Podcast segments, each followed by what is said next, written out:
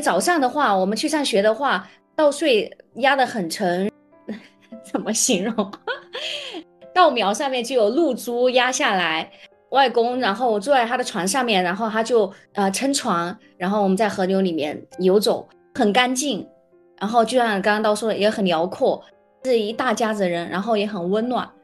看到所有人都躺在院子里看凉席上看星星，然后白天会在树底下乘凉。我觉得我命由天不由我，但我运由我不由天。大家好，欢迎来到旺旺 book，这是一档关注女性成长的播客节目，我是今天的主持人晶晶。今天我们想要聊的话题是童年。那在正式开聊之前，我们几位主播跟大家打个招呼吧。Hello，大家好，我是很久没见的大滴滴。Hello，大家好，我是童年比较匮乏的叨叨。Hello，大家好，我是童年在外婆家有一段快乐时光的晶晶。如果用三个关键词来描述我的童年的话，我觉得有变化，就。变化就比较漂泊那种变化，然后呢，兄弟姐妹，第三个的话就是大自然。其实这三个关键词一点都不搭嘎哈，反正就是我仔细想了一下，就想到这三个关键词了。待会儿可以详细的聊一聊。那如果用三个词来形容我的童年的话，我觉得最先跳到我脑海里的三个词，第一个是寄人篱下，第二个是不开心，阅读。哇塞！嗯，迪姐说的这个寄人篱下，恰好和我所说的关键词变化，我觉得有一定的相似的地方。我的那一个变化的话，呃，我感觉就是小学转过四次学。首先是在村里面的小学，到街上的一个小学，要到又跟着爸妈去广东，然后去那边读一个公办的小学。哦，读四五年级，后来六年级的时候，因为不能在那边读，好像是没有学籍还是怎么样啊，又回到湖北来。但是呢，不是在自己镇，到隔壁镇去读六年级。所以说，相当于呃小学转过四次学，然后也有四种养育环境。刚开始是我奶奶带我，后来是我呃外婆外公家，后来是到爸爸妈妈啊，在最后六年级的时候就在寄宿的老师家。反正就是感觉在不停的变化和漂泊，对，这是一个。另外一个，其实我觉得给我印象比较深刻的，呃，就是兄弟姐妹。这个和我在外婆家比较有关系，因为我在外婆家的时候，嗯，有四个哥哥，呃，所以说就我一个女孩子。呃，外婆家的话呢，我现在要回想我的童年的话。呃，有一幅画面，那就是在外婆家的时候，外婆家她是在村子，还要一直往下走几公里的路，在一个湖里面，啊不，不是在住在湖，就是我们那边叫，我不知道怎么描述哈，反正一般很多人聚集的叫村子嘛，但是村子还要往继续往下走，就是人烟非常稀少，所以说我外婆家住的地方呢，隔很远才有一个邻居。就几乎就是周围没有什么人烟，然后外婆外公在那里就是有五口池塘，然后各种各样的果果树啊，比如橘子树啊、桃树啊、葡萄啊，还有很多别的果树，然后稻田啊、树木、蔬菜啊、养的狗，还有床啊、莲蓬啊、茶席、凉席啊，这些是我目前现在能够想到的一些呃这些物件和这些画面以前的一些记忆。其实我感觉有点像世外桃源，这样，当然这个有点夸张了哈。反正就是住在人间比较稀少的地方啊，一个大一个小家族，然后在那里自给自足。唯一和外界的联系就是我外公每天早上骑着一个自行车啊，驮着一些鱼啊，或者是一些呃果蔬，然后去街上骑几公里的路去卖。我外婆应该是几十年在湖里面几十年十几年，应该就没怎么出去过。就除了每一年去街上去，因为我大舅舅家在街上，然后去过年就挑着东西，挑着很多东西，然后去街上去赶集。一般的话，我外婆外公，我外婆的话，一年到头都在湖里面在做事情。然后还有印象很深刻的就是啊，我外婆啊，我外公，然后他干了一天活，或者说，因为他一他每天早上三点多钟就要爬起来。然后就去呃给就割鱼草给鱼给池塘里面的鱼呃去就是割鱼草给池塘池塘里的鱼去吃，呃还有一些很多很多别的事啦。然后呢，他在柑子树下面啊，在躺椅上面吹着风午睡。我觉得还有比较难忘的就是我奶奶给我做的猪油炒饭啊，以及冬天用那个灶火炖的那个鱼头鱼头白菜汤啊，我觉得印象很深刻。嗯，你们有什么印象？童年有什么印象深刻的吗？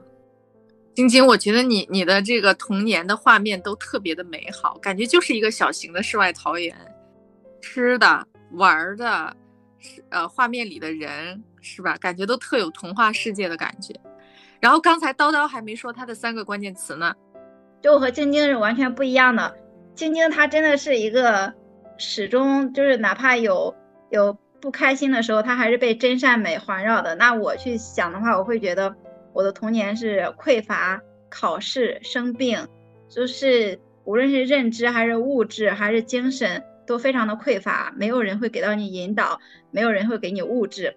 呃，那考试呢，就是。呃，不断的在考试，每一场考试都有可能要挨打挨骂，然后要罚跪，然后就是生病，然后小时候就总是生病，发烧、咳嗽、肺炎、支气管炎，啊，就是我童年的回忆。当然，可能稍微也有一点点美好的回忆吧。但是让我现在去回忆的话，我会想起这些，嗯，更匮乏的东西。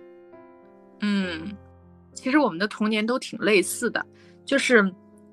我小时候也是在大姨、三姨、小姨、外婆，最后回到父母家，其实也是辗转了，应该是四个家庭，回到自己的父母家。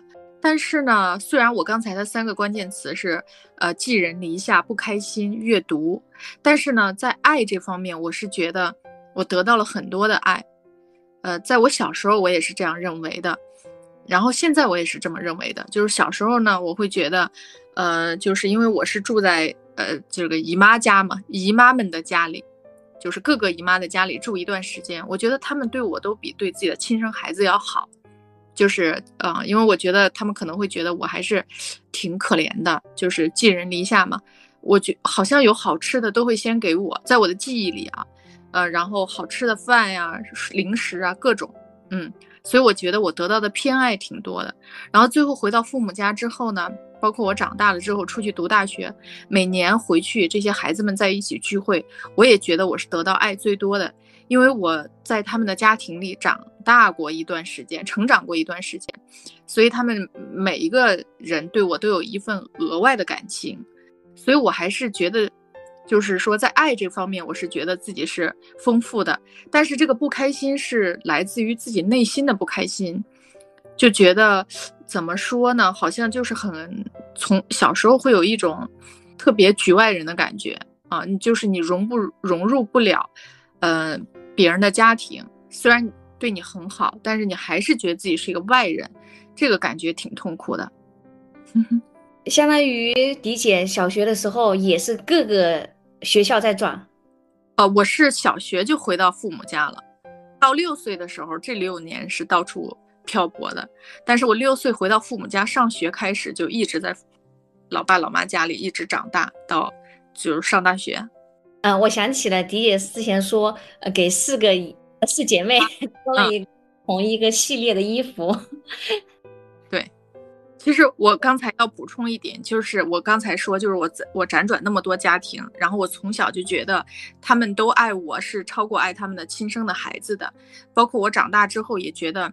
就是他，他们对我是格外的有一份爱的，嗯，其实这个感受特别好，啊，其实这个说明我没有从小在内在没有匮乏，但是呢，我觉得我我我从六岁回到父母家，我老妈最经常跟我说的是，你以为他他对你好吗？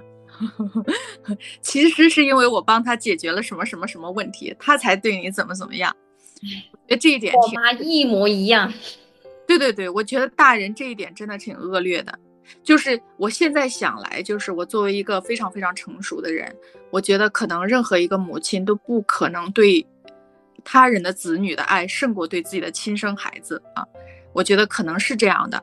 但是呢，你小时候的感受也是真实的。你觉得你就是他爱就是你的姨妈爱你，就是超过自己的亲生孩子。我觉得这种感受非常美好。我不知道大人为什么嗯要破坏这种感受，就是你没有能力把你的孩子从生下来就在自己的身边长大，嗯，别人帮你教养了孩子，但实际上，而且孩子的感受也特别好。那你回到身边之后，还要不断的去恶意的去呃重复，就是你不值得爱，是因为我给他了某种利益，所以他才就是对你有一点的关爱啊。我觉得这个感受特别不好。嗯，因为他要争夺你的爱。嗯 这个毫好，这个那这个目的完全没有达到。嗯 嗯，哎，我不，你们有没有想到，就是你们童年最快乐和最温暖的记忆是什么呀？就或者说最快乐一件事啊，还记得吗？我我其实觉得我没有。没有，因为因为因为像我小时候的话，我哥和我姐他们会觉得自己被更苛刻的管理，被我爸非常苛刻严严格的就是管理打骂，那他们也得到了所有亲戚的一个关注，因为他们都会觉得，呃，如果一旦问我们家孩子啊，主主要就是关心我哥我姐，因为他们一个是老大，一个是老二，就永远没有亲戚关心我，就是我姐会觉得。我爸对我不够苛刻，因为对，因为管他们太苛刻之后，我爸没有那么多耐心管我了，所以等到我是第四个出生的时候，呃，我爸对我就是打骂会稍微少一点点，他们觉得我很幸福，因为对我打骂不够多。但是，一方面对我打骂不够多，一方面也没有任何一个亲戚会关注我的生存存在，呃，所以我觉得你要说提起我小时候，我能想起啥？哎呀，那就是 可能没有啥能想起来的。我觉得。嗯，除了刚才提到的那些考试呀、生病呀、匮乏呀，啊，很多东西就是好像像一个跟屁虫跟屁虫一样，然后只是生存在那里。然后农闲的时候就看到所有人都躺在院子里看凉席上看星星，然后白天会在树底下乘凉，我就跟在旁边。我也不知道就是生活是什么样子，我就觉得那我就在旁边坐着吧。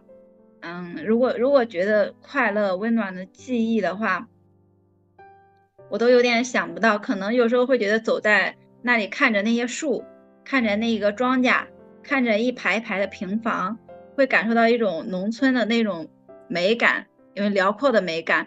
但是其实那个美感代表的是贫穷，因为那个辽阔是马路都是土路，然后房子都是红瓦平房，你感受到的那种整齐的美感。它都是贫困带来的，嗯，所以我现在跟过去的想法是完全不一样的。那个时候可能，嗯，可能走在马路上就看看花，看看野花，看看树，会有会有快乐吧？应该是会有快乐。其实叨叨那确实也是一种美啊。对对，大自然是有很美的能量的，嗯。对，我是被那个美呃感染的，就是比如说农村它有很多小树林嘛。它我小时候其实那时候树林底下是没有草的，不像现在农村的树林底下基本上全部都是草，因为老家没有人了。那个时候树林里面大家都会走来走去，非常的光滑。除了下雨的时候，它会很有有泥有泥，它平时是很光滑的。你甚至你拿一个席子就可以铺在上面，它是有一种美感在的。是我现在想也是觉得真的，我觉得童年，呃，就算是我是。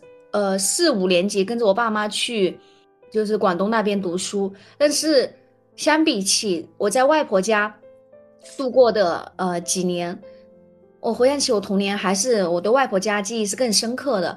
那个我们每次下湖里面去走了几公里的那个土路，然后两旁都是那个水稻田，还有河流，呃，还有河池塘。那个早上的话，我们去上学的话，那个稻田上稻穗。压得很沉，然后 怎么形容？那个稻苗上面就有露珠压下来，外公然后坐在他的床上面，然后他就用床呃撑床，然后我们在河流里面撑呃就是呃游走。哎呀，真的，我觉得还有就是在外婆公家站着往前看的话，前面全部都是稻田，然后还有很多果树，然后隔很远一户人家，哇，我觉得。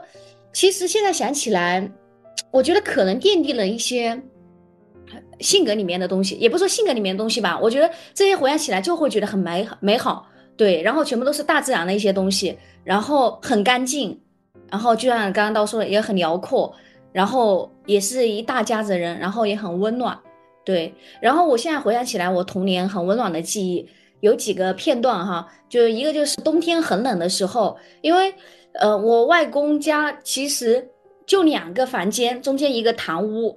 然后四个哥哥就睡在另外一个呃房间，然后我们我就跟外婆外公一起睡。小时候，然后外婆外公睡一睡一头，我一个人睡一头。然后我冬天特别冷的时候，我的脚是一直都起不了热的。然后我我外婆就会把我的脚放在她的胸口捂热，哇，真的还是蛮感动的。还有一个片段，其实只是因为我可能那时候太小了，所以说我当时我还在想我记错了没有。这次我刻意去想的时候，然后后来我去跟我外婆确认就没有记错，因为我小时候我的那个腿和我的胳膊就总是疼，不知道为什么，特别是腿，然后就是去医院检查呀，这些都检查不出来问题，也不知道是怎么回事。然后我外婆公，我外婆应该就是一个人带着我。就我们两个人就走很远很远的路，我记得小时候哈，呃，穿过很大的树林那种，然后去一个巫婆那里，那个叫巫婆嘛，反正就是去一个老婆婆那里，她就讲迷信，就是啊，就是说我我什么被什么缠住了呀，然后来帮我，就是嗯，就帮我解决这个问题，这个画面还印象很深刻。还有我觉得最感动的是这两个，呃，还有呢，比如说就是。以前在村小读书的时候，我哥哥他们恰好也是在同一个小学，然后我跟同学起了矛盾，我就很，就哎，你竟然还敢跟我吵架？你知道我，然后我就去 我哥哥的那个班级里面，把我哥哥叫出来，要他来帮帮我撑腰。对对对，嗯嗯，还有就是我六年级的时候，因为我和我哥哥他们，我哥哥他们在隔壁镇，因为之所以我去隔壁镇读六年。是因为我外婆外外公听说了隔壁镇的那一个小学的教育质量是更好的，初中的教育质量是更好的，所以说就把我哥哥他们全部都搞到初那边去上初中，所以说我也去跟着一起去隔壁镇去上小学了。每一次临行出发前，我外婆会除了就是每每个人会有基本的生活费，这个是每每个父母都会给的嘛，呃，因为呃就是老一辈的帮忙抚育孩子的话，父母会给生活费。就会记上嘛，还有临行前呢，外婆每次都会另外再塞钱给我们，而且因为我们不要嘛，她就会自己偷偷的，就趁我们没有看到，塞到包里也好，塞到别的地方也好。然后你有时候会突然看到，哎，怎么零食里面突然哎冒出钱来了，十块呀、二十块、三十块、五十块那种，哎，怎么这个包就藏得很，怎么鞋底里面，哎，真的就是我外婆，真的是我外婆某某种程度上面，真的，我我有一次想起。呃，就回想起来，我觉得他某种程度上就拯救了我们一个小家族那种，嗯，她是一个很很温暖、很好、很好的，有很大的爱的女性。我觉得你们两个其实都是自然的孩子，就是有大自然。我觉得在农村长大的小孩就是有这个优势嘛。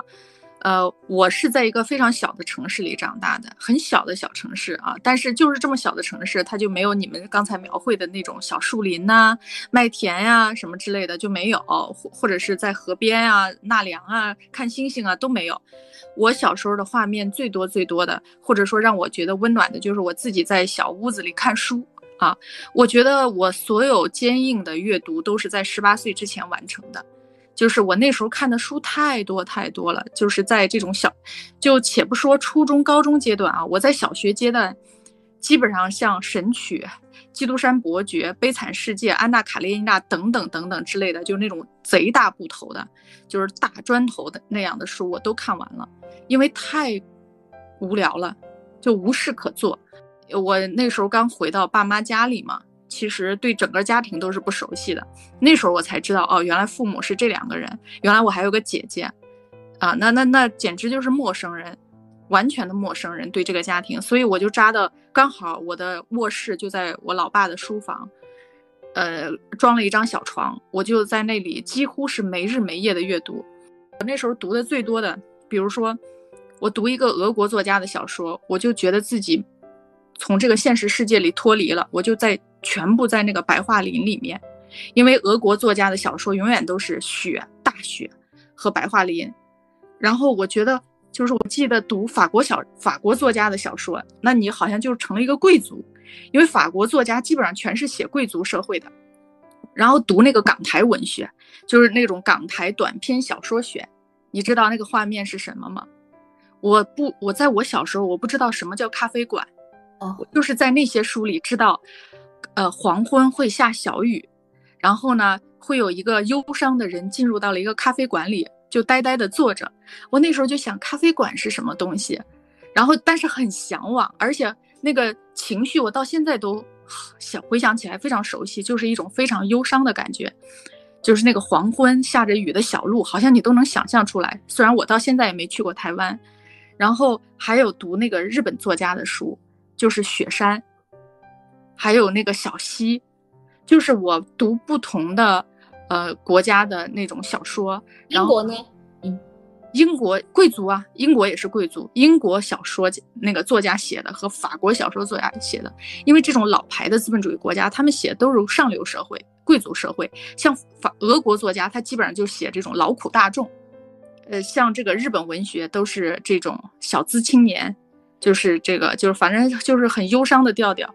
包括港台文学也是，啊，那时候也读琼瑶啊，就是那种歇斯底里的爱情 在那个里面。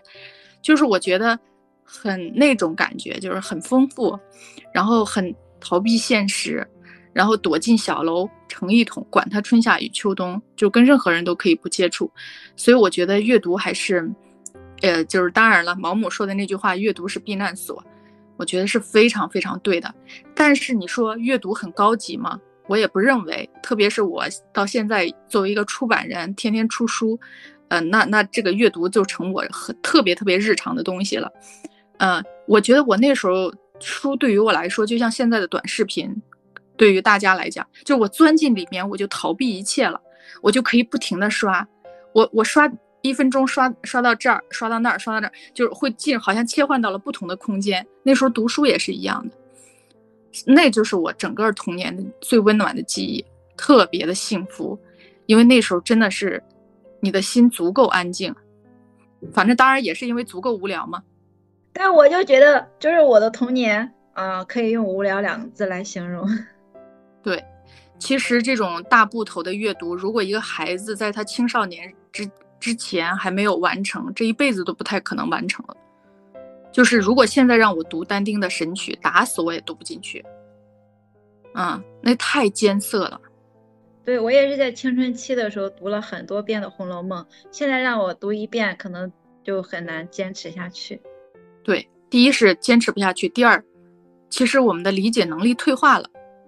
啊，我现在看《神曲》，那跟天看天书一样，理解能力退化了。嗯，我们读的越来越粗糙了。对，当时感觉读那些小说的时候是。非常有感感悟的，那现在我会觉得，哎呀，可能就是一些渣男渣女。嗯，既然理解能力还退化了，还以为不断的在进化。因为因为我们可能感知能力它是越来越钝感的。对，对，我们都被刺激的，那个，嗯嗯，都被刺激的退化了。嗯，对我们被刺激太多次了。嗯，其实我们。呃，刚才叨叨说这个里面都是渣男渣女，其实是这样，就是你读一本书啊，它不光是读两个人的感情，就是说他们的感情故事，它有更多的东西，呃，就是里面比如说，呃，它整个时代背景，还有它的那个呃，就是就是他对当地的那个故事发生地的地貌，呃，然后人和人之间的那种交往的方式。就是它有很多很多这种细节的描写，就不只是因为其实所有的名著也基本上都是爱情小说啊，但是呢，为什么有的是可以称之为名著的，有的只是一个流行小说？区别就在此啊，它它是不是在这个两个人的感情之外有一个更大的时代背景，而且他对这个时代背景的剖析是不是足够的清晰啊？这就是让他们就是高下立现的标准啊。我之前就读很喜欢读俄国的小说，还有英国的，还有，呃，《红楼梦》。我会关注那一个时代的背景，但可能就像说我被我现在三十多岁了，我被这个社会不断的刺激，刺激到我现在我现在的一个我现在的人生状态还算比较满意自在，但是我此时此刻的想法就是，我就在这个时代的牢笼里面，我在这个时代的牢笼里面，我哪也去不了，那我。感知那些时代的故事，我我青春期的时候，我很愿意去感知那些时代的故事，那一个环境，那个很美好的或者是嗯现实的东西。那我现在会觉得，我现在就争取在这个我现在这个时代的牢笼里面，嗯，安稳的 生活。就是我们还是有那些时间，只不过是我们现在在这个牢笼里面，我们把那个琐碎的时间全部用于刷视频了。刷短视频了，看那些东西了啊！其实，嗯，就是就是怎么说呢？因为我身边有读书的人，就到现在还在坚持阅读，而且是坚持坚硬阅读的人，嗯，他是不一样的，他是完全不一样的。你跟他一说话一聊天，你就知道，嗯，他不是被这个这个就是现在这些东西，呃，那个填饱的。嗯，对。我觉得我不只是被，就是说时代的牢笼，我觉得也夸张了。我觉得我是被婚姻和育儿这件事情，嗯，就是困住了，就是他他没有给我带来负担，但是我过多的去为此做准备，然后他把我困住了。我会在意这方方面面的事情都和他有关，我怕发生改变，发生风险。那我再去欣赏那些美的时候，就没有那个心态了。对。我觉得叨叨说的这个是很对的，就是婚姻和育儿是非常消磨一个人的，就是你的心安定不下来，是没有能力品尝美食的，这个精神美食的，你可能就是吃快餐，就是像我们的肉体如果很繁忙、很焦躁的话，我们就倾向于吃高油高糖的这些垃圾食品，心也是一样。是的，是的，是这样的。所以我觉得我那个时候就是。啊，确实是有大量的时间呀，也有那个心境去进行阅读，但我现在已经很久很久没有进行过那种阅读了。说实话，我现在为了工作看的那些书啊，我觉得，哎，十之八九都是垃圾。我觉得跟短视频没什么两样。迪姐，连你说你说的书都是垃圾了，那真的是。对啊，迪姐出的书在我们眼里都是艺术品，我们拿去送给那些大师，他们都会说哇，好美。叨叨，你送的那书呢是金圣叹的书，那当然是经典了。我是说当下出的那些很多，就包括我出的那些当下的那些作家写的书，作者写的书都不值一看，因为经其实要看的书，值得看的书太多太多了，是我们五千年真的积累下来太多经典了。就是从读经典就好了，根本不用读当下这些活着的这些作者写的书，完全是浪费时间。但是那这个好像岔开了哈。但是那比如说婚姻环境这些，其实这二十年、二三十年变化的很快很多呀。但这个经典里面其实就无法来说明这些东西啊，无法。那这就是基层女性这种书存在的意义啊。人性从来都没有改变过。对人性的弱点，还是那些。对人性从来都没有改变过。嗯，嗯，哎呀，这样一想，好想穿越回童年，多看一些经典的书啊！现在一个是，哎呀，心也浮躁了，也没那么多时间了。嗯，理解能力也退化了。不一定，也许再过十年，我们又步入另外一个阶段。哦，你说进化了是吧？哈，然后心也静下来了，对吧？安定下来了，也许再过十年，我们都安定下来了。嗯嗯，有可能。哇，叨叨，你说了一个美好的境界，太棒了。嗯，我我我跟你们说一个题外话，你知道吗？今天发生了一件很有趣的事情。嗯啊，其实我二零二三年在五月份的时候，我觉得还是遭遇了一个。很重大的重创的，其实不不是一件事情，好几件事情啊，我觉得是集中发生的。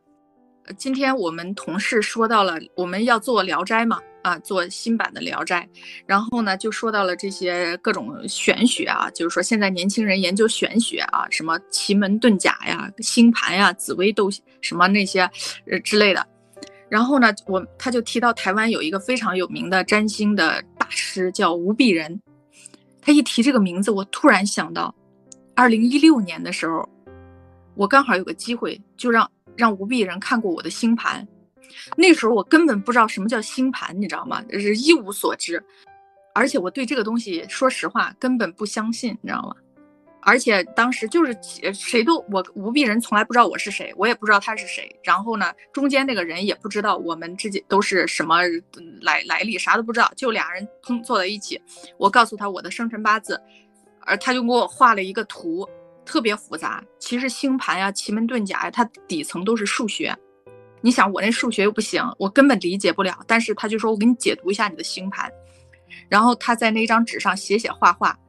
然后今天我同事一说，我说哎，我这个人给我看过星盘，然后我就去找那张纸，二零一六年的时候，我还有啊，我竟然找到了，而且就在我的办公室。而且那张纸上无比人写了一句话：二零二三年，你将遭遇人生最重要的转变。此后的二十年，你会有一个顺的运气，你要抓住这个机会。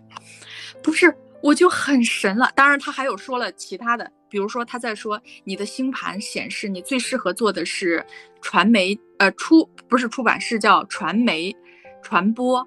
然后呢，说我土星元素比较少啊，什么这些啊，各种的解读就很也很多。但是呢，这一句话一下子就击中了我的心。我就想，他怎么在二零一六年的时候就。而且我突然想起他当时说这句话的时候的情景，你知道他说这句话的情景我是怎么理解的呢？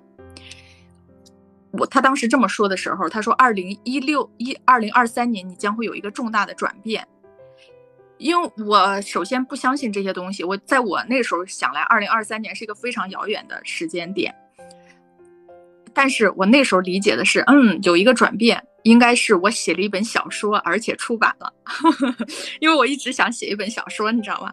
我说，然后呢，我写了一本小说出版了，它肯定应该比较畅销，所以会有二十年的，呃，那个叫所谓的顺运。现在想完全不是那事儿，你知道吗？但是很神奇啊，这一段可以剪了啊。我觉得下次我们可以聊聊，你不是又看什么人类什么图又是什么呢？我觉得可以聊聊这一些，也真的好神奇。我第一次对这些东西觉得天哪，好神奇！他怎么算出二零二三年的？还是一个，究竟是他真的算出来了，通过星盘推出来了，还是说这只是一个巧合？嗯，都有可能。但是我今天看了那张纸，上面写了很多东西，真的，他写的都好对呀，我感觉就是过了这多少年，就是七年之后看，你觉得他说的都好对，嗯，哇。就是他会看，呃，什么感情啊、财运啊、家庭啊这些是吧？哈，没有，他是看我的事业。可能当时我问的是这个。哦哦，事业哈，擅长干什么？嗯嗯。然后看的我没有看感情，因为那时候我已经结婚了，我觉得没什么感情可看的。然后赶紧上网搜了一下吴碧人，你知道吗？哎呀，我我就想看这个大师，我都，然后然后那上面写吴碧人，其实他年龄挺大了。就是跟三毛还是好朋友，三毛称她为台北最美丽的女人。她是女的，女的，那个年代的，嗯，对，那个年代的。我当时见他的时候，我就觉得这个，就是我当那时候他应该，我感觉他也快五十岁的样子，但是觉得很端庄，很漂亮。哎，行了行了，咱不不不不插话啊，这这再放到以后聊。好，没我天呐，我接下来要多去算一些八字啊，这些东西。不是算完丢在那儿，等四五年之后再看。啊啊嗯，可以可以。行行行，那咱这下个问题是啥来着？嗯，呃，那童年有没有什么阴影或者创伤啊？或者说你们觉得那些阴影创伤可能现在还在的？叨叨，你先说吧，我好像还真没有谈得上创伤的事儿。呃，其实我觉得我也没有创伤，因为就像刚才和迪姐共鸣的一件事情，就是我其实觉得我的童年是无聊的，就是无聊的度过了我的童年，没有什么认知，也没有什么有趣的人，可能就是大家还算都是好人，比较朴素的一个环境，比较落后的认知，考试考不好挨打，就就这些事情吧。我其实觉得挨打是应该的，就我这性格，呃，不挨打的话，可能早就初中就辍辍学了。但是就是说过去的那些经历呢，它让我现在，我觉得也可能是因为我爸，我爸就是一个非常爱面子的人。我无数次在就是我们播客里面批判我爸以及他身边的那些呃同龄人如此的爱面子。在批判他们的时候，我今天突然在想，就是我现在一直在强调我的尊严，我很在意有没有人践踏我的尊严。就像我以前在婚姻里面，我要伸手拿钱，就是说他哪怕给我钱的时候没有批判我，我都觉得我的尊严被践踏了。就是我如此在意我的尊严，那其实啊，老家那些人他们在意的面子和尊严也是有关联的。那我过度在意我的尊严，我又有什么资格嘲笑他们在意他们的面子？而且我现在就是 吃软不吃硬，虽然和朋友交流还可以啊，但是和异性交流的话，我是非常吃软不吃硬的。就是只要他说任何话违背我，哪怕他是有道理的，我都立刻 删除拉黑。就是因为我觉得，你看，像我和晶晶说话，晶晶她之前会很惯着我，就就我觉得这两年的沟通，呃，哪怕晶晶她不赞同我的观点，她都是很委婉的给我说，而且是她知道我怎么样能让我接受这句话，就非常委婉。然后，那我和异性交流的时候是不可能存在这种情况下的。首先，他们不够了解我；其次，他们觉得我可能只是开玩笑呀，我可能只是简单的说一下呀。就比如说你说我胖呀，或者说我有颈纹啊，可能真的只是一个纯粹的玩笑，但是我就很作的，只要有人这么说我，我就把他删除拉黑。叨叨，我觉得你做的很好啊，那什么鸟人啊，说你有颈纹，他他妈得长多帅啊，说你有颈纹。是的，所以应该骂他，我再删除了。是的，所以我是很在意我的尊严的。就是一个异性，特别是异性，如果他跟我交流的时候啊，去调侃我的话，我是非常非常排斥的。所以我会觉得我有点过度的在在意这个尊严了。因为很多事情，你又如果又不是说要结婚要干嘛的，你大家只是一个同学关系或者之类的。就就没必要他这么 这么苛刻吗？但是我我有时候会觉得，嗯，那就这样吧。那那如果我想要一个男生，就像晶晶一样，啊，跟我说每一句话都说的非常的叫委婉或者柔和，或者是很了解我的心理状态。反正至少我从小到大到现在我还没有遇到过，还没有遇到过。嗯，我觉得就是我童年没有说严重的创伤或者阴影，它就是一个比较无聊的一个状态。然后虽然说我现在我有这个小缺点，但也没有那么明显了。我没有删除很多异性，然后对，就还好还好。我觉得我就是一个无聊的环境里面长大的一个普通人。嗯，其实我觉得一个人呃需要他人的尊重，希望自己是有自尊的，这是底线的要求。就每个人都想活得有尊严，然后有自尊，然后不被他人调侃。这个人不是要跟我们结婚，更应该尊重我们。他哪有空间调侃我们啊？他哪，这这不我这个就是侵犯我们的边界。而且你发现拉黑他们对你的人生毫无损失啊，就是更亲近了一点。嗯，挺好的。对对，对我的人生毫无损失，因为我还是在探索我自己怎么样尊重我自己。嗯，叨叨的所谓的。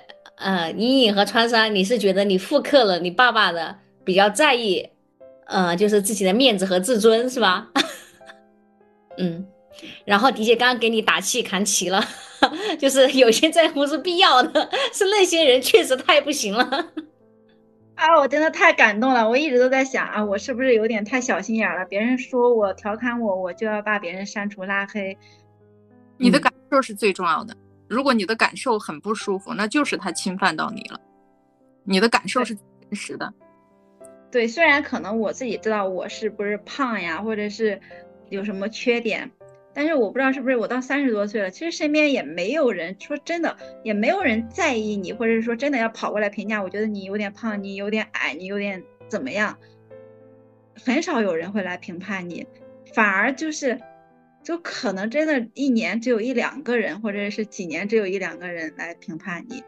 嗯，对，它会影响到我的一个状态，因为我自己可能也在探索。之前我一直在想，如果我真的现在二百斤又黑，我就不爱我自己了吗？我现在如果八十岁，我就不爱我自己了吗？我是爱的，我就现在真的是个老女人，我也是爱我自己的。那当别人去那么调侃我的时候，我会在想，你能不能去，就是我们作为那么多年的一个认识的人，你能不能去试着了解我一点点，试着尊重我一点点，或者是试着把我看成一个 值得了解、值得尊重的人来看待，这样会这样想。嗯嗯，有些，反正就尊重你自己的感觉了哈。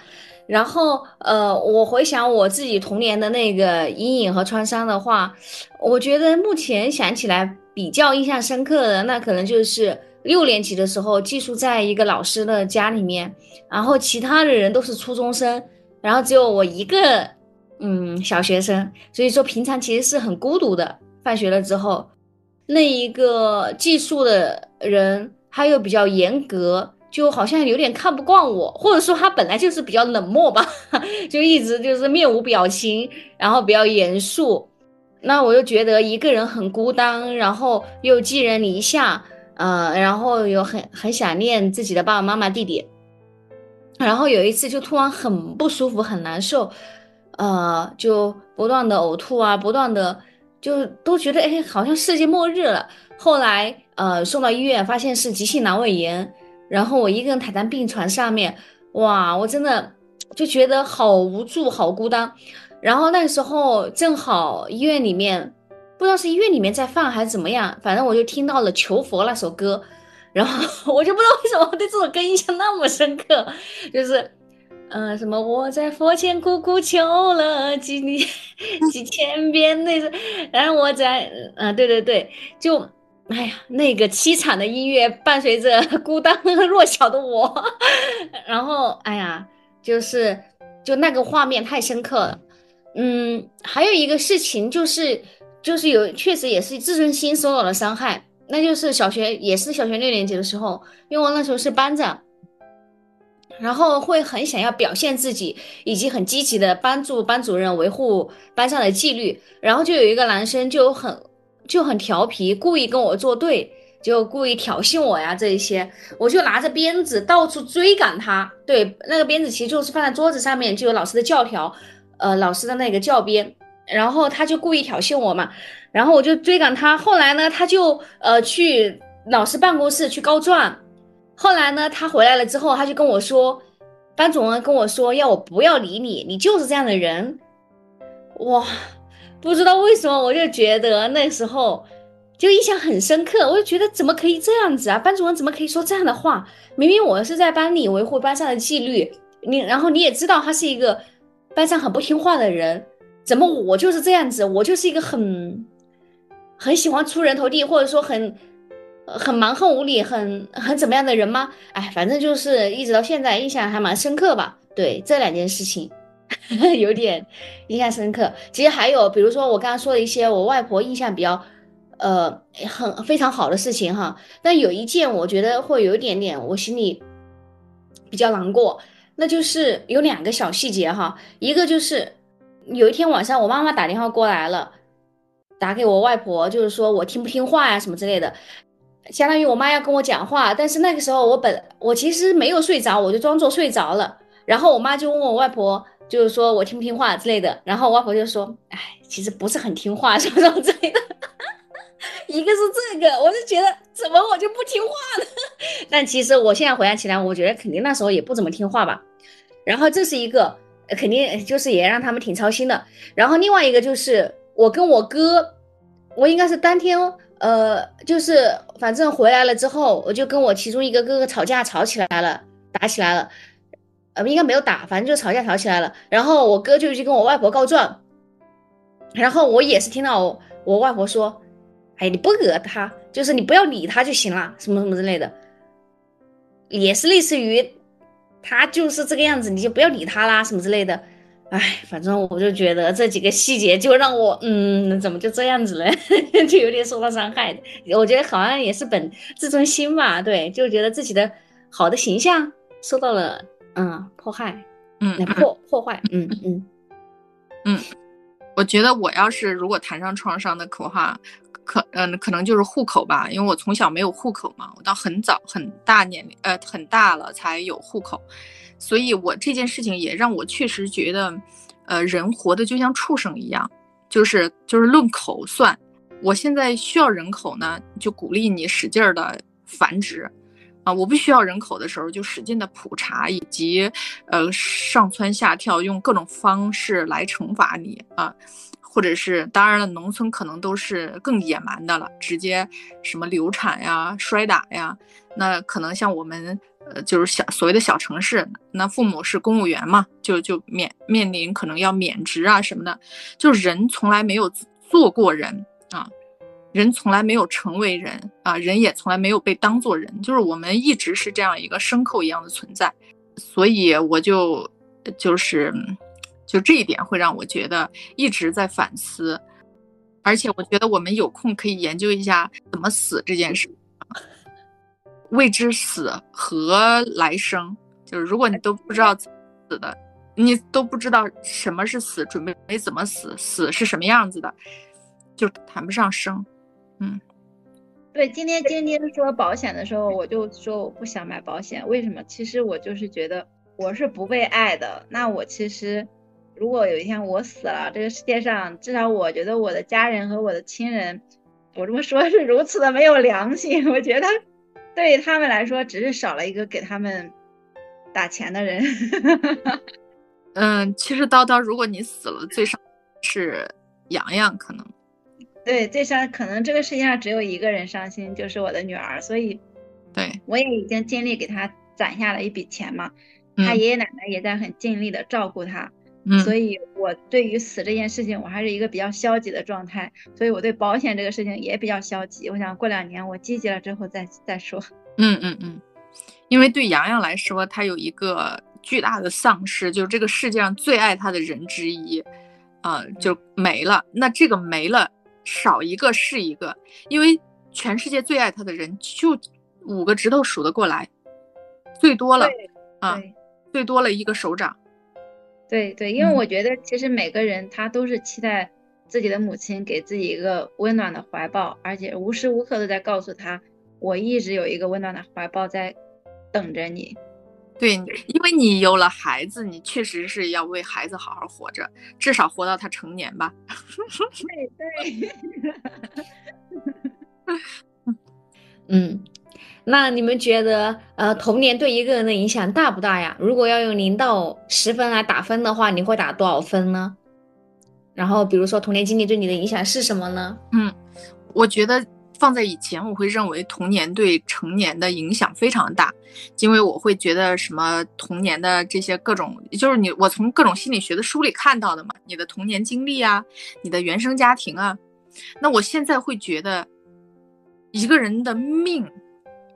是命格可能是更重要的，他在生下来那一刻几乎注定了他的命运啊，他可能能呃在这个这一生里，他就是说能尽力修正的是他的运啊，他什么样的运，他在这种厄运的时候，他能尽量的降低厄运对他的损失损伤，他在走小运的时候，他能尽力的扩大这个小运，让它变成一个大运，他在走大运的时候，能尽量的把握自己，让他的大运不至于又变成了一个大恶。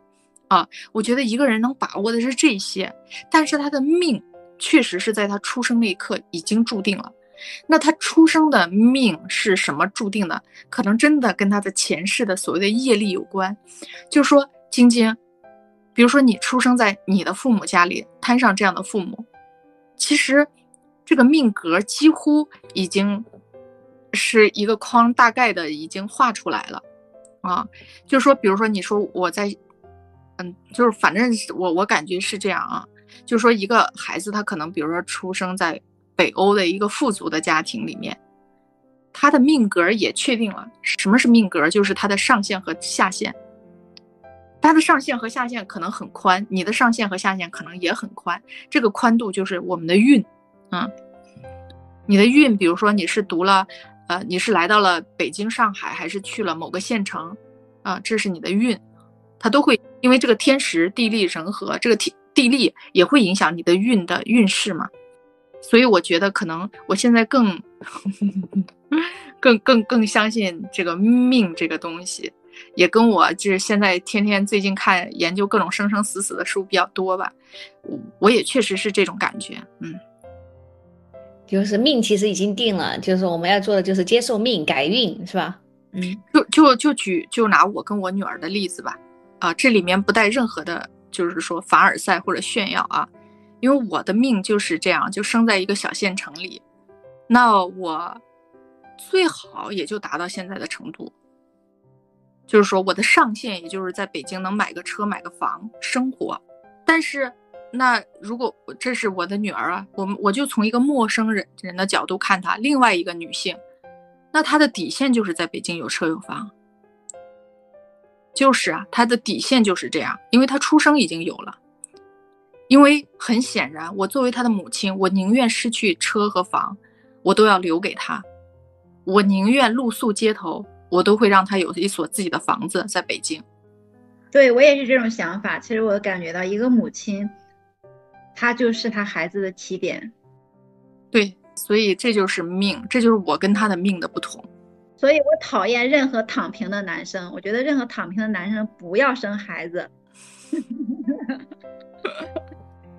我觉得你是不光是祸害自己的妻子，还祸害自己的孩子。如果你爱一个人都不为他去奋斗，然后还在那里强调自己要婚姻、要快乐、要妻子、要孩子。真的太不配了，对，我觉得我命由天不由我，但我运由我不由天。嗯，但是我们都要为了孩子做改变，就是我们命怎样运怎样，还是要为孩子做很多争取的。嗯，我们为孩子做争取，也只能在我们各自的运里面做争取。就是说命啊，它是比如说有的人出生就是一个小三轮儿，就是一小三轮儿；有的人出生就是一。大跑车，啊，然后呢，运呢是他走上了一条什么样的路？大跑车又走上了一条高速公路，你小三轮又走上了一个小小泥泞的小山路，你说你怎么比？但是呢，你一大跑车走上了泥泞的山路，他一小三轮儿，就是他的命是个小三轮儿，但是人家走的一生都是走的高速公路，那没准就是还比你大跑车还更快呢。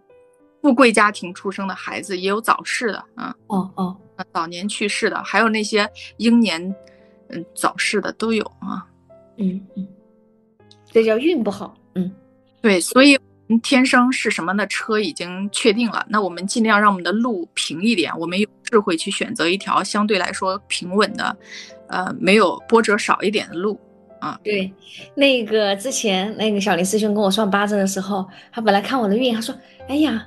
他说：“你有好多朋友，然后都愿意帮你，然后你们还能，嗯，结合到一起，还能还能挣钱，这其实是很不容易的。”他说：“你这个运，哎，有点上高速。”他后来说：“嗯，还是没有，还是，哎呀妈呀！我本来听得很兴奋，我说啊，天哪，我这个运就上高速，就是那最好的那一种啊！哎呀，我去。”然后他说还是比较起起伏伏的，哎呀，我的天呐，这听得我，这样你有，你看你还有我们呢，我们运还可以，对对对，我当时就说是的，是的，我说我有很多好朋友，然后都对我很好，然后他们都哎，嗯，所以我觉得后天的经历，就是童年的经历呢，你说对一个人有影响吗？肯定有影响，但是他生在什么样的家庭，他生在什么样的国家，他生在什么样的，呃，什么样的。城市和什么样的乡村，已经几乎决定了后面的路径，所以他生在那样的，比如说那样的城市那样的地方，他的童年经历就会是那样的画面。他生在一云贵高原贫困县，嗯，贫困山村，他的童年自然就是那样的一幅画面了。嗯，是的，虽然有时候生活中的一些经历，在想，哎，是不是过去的某种。小时候的经历的那个创伤的重现，所以说会觉得哎，会受到很大的伤害，这也叫习气吧？就是，嗯，或或者一些某种程某种某种程度上面的重复。那比如说之前，之前你也要去上海了，然后我那段时间就很敏感，然后脾气也很暴躁，总是有时候时不时就流泪，然后 然后我就觉得。我那么爱他吗？当然我也爱啊，但是我也觉得是不是有点太夸张了？然后我就觉得，哎，那是不是我小时候跟我爸妈，嗯，我爸妈要出去，就是他要出去挣钱，然后我和我弟弟就只能在家，然后那个我跟他分开的画面，真的就是非常难受，然后撕心裂肺。我觉得可能是不是，哎，呃，让我想起了小时候那个分离的那个创伤的那个痛苦，所以说，哎，我就又。我就非常非常的敏感和痛苦，甚至我在想，我妈现在总是跟我说：“哎呀，你要是嫁一个外地的，这天都叫不拢的。”然后，其实我有，我突后来突然想到，她是不是因为她的时候当时跟我们分开，他也非常的痛苦，他觉得我嫁个外地的话，某种程度上面他要经历一遍小时候他跟我们分开的那种痛苦啊，这是我我的一个解释哈，我的一个对，然后我就觉得哦。那可能和童年还是有影响的，只不过呢，我觉得当你觉察了之后，你就其实有意识的，你可以去调整了。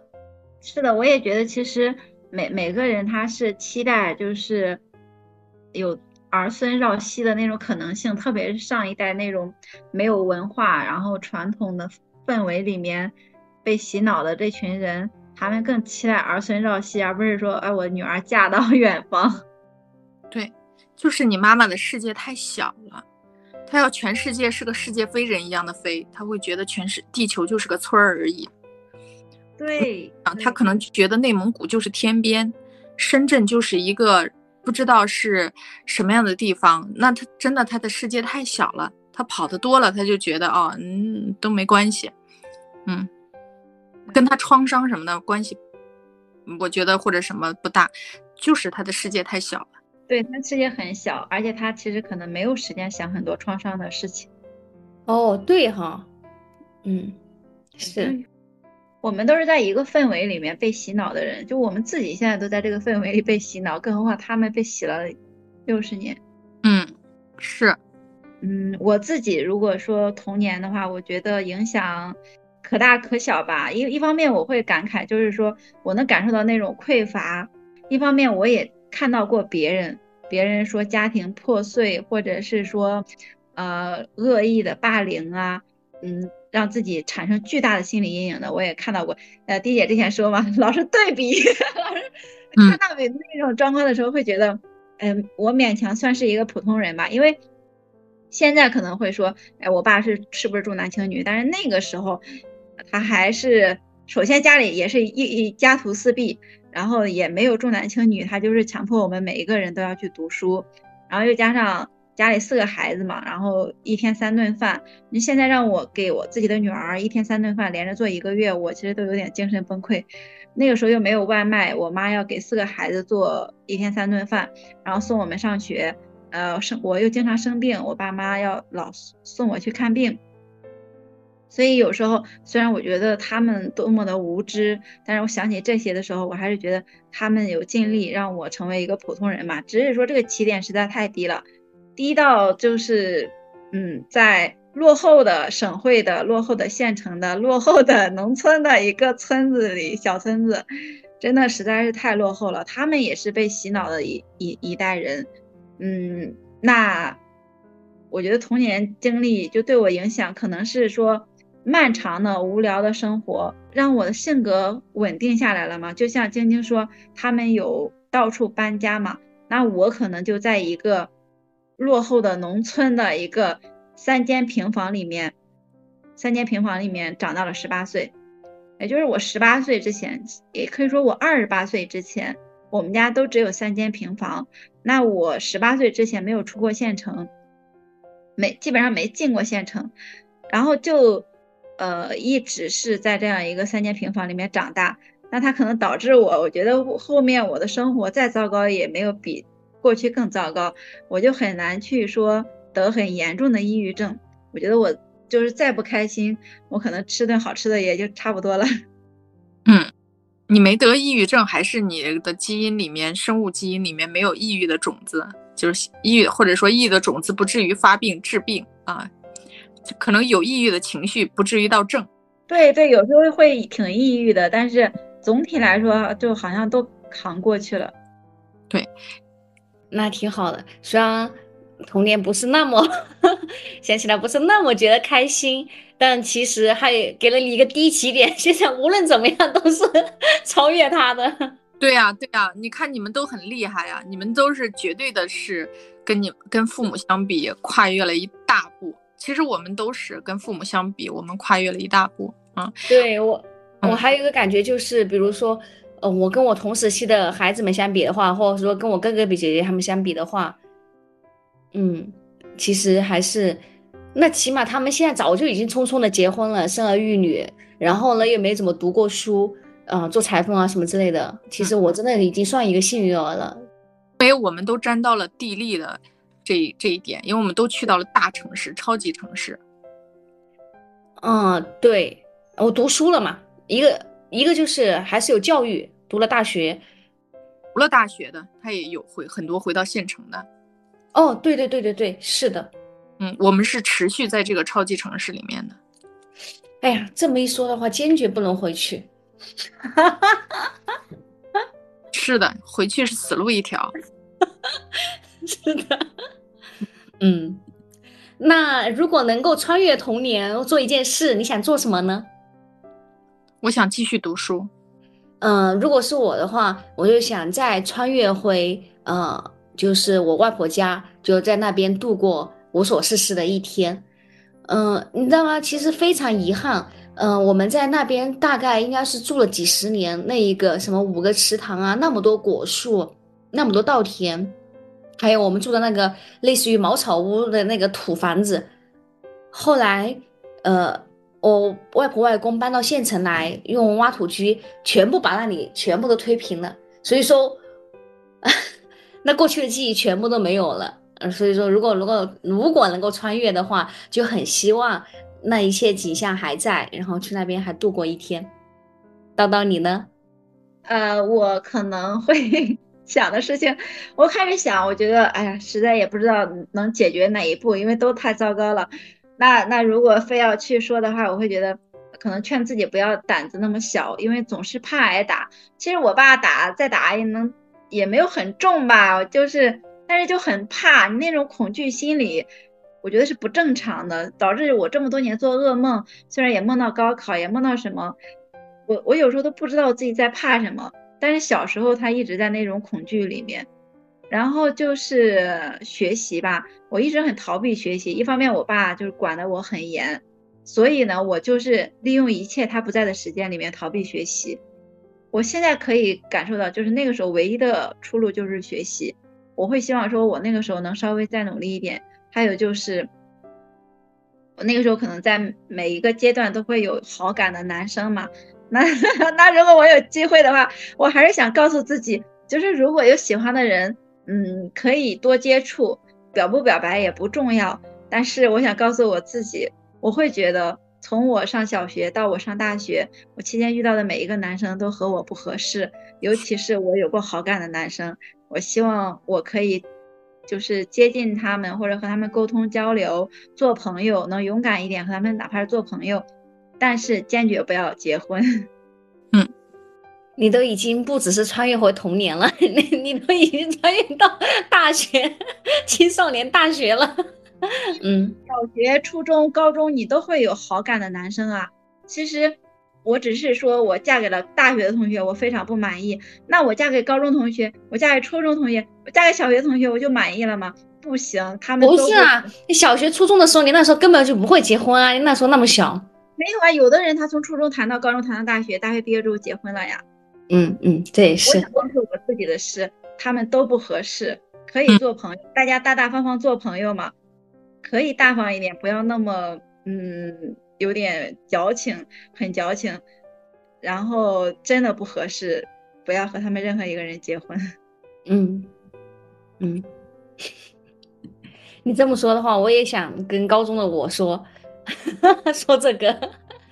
嗯，好了，那我们今天的节目到这里就结束喽。欢迎大家在小宇宙、网易音乐、荔枝 FM 和喜马拉雅等平台搜索并关注我们的节目，也欢迎大家通通过留言的方式与我们互动。拜拜，拜拜。拜拜。